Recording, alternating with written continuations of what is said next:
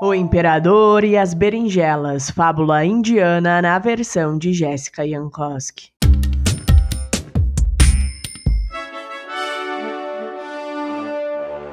Há muito e muito tempo atrás, era a primeira vez que um imperador indiano ia comer berinjelas na vida.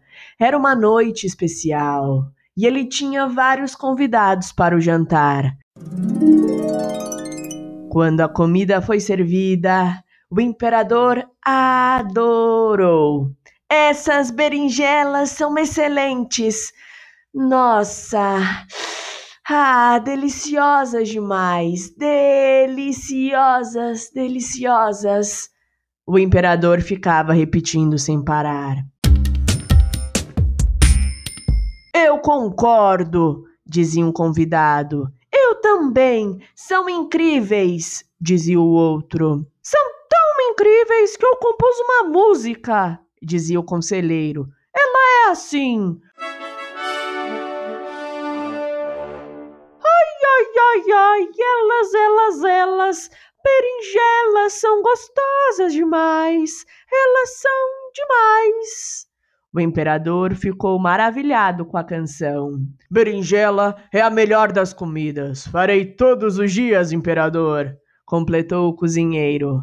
E desde esse dia, em todas as refeições, o cozinheiro fazia berinjelas e o conselheiro cantava. Ai, ai, ai, ai, elas, elas, elas, berinjelas são gostosas demais. Elas são demais.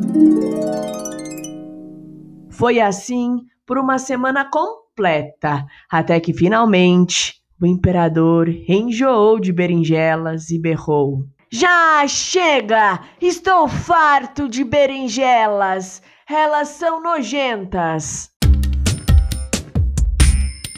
Concordo com você! São nojentas! disse o conselheiro.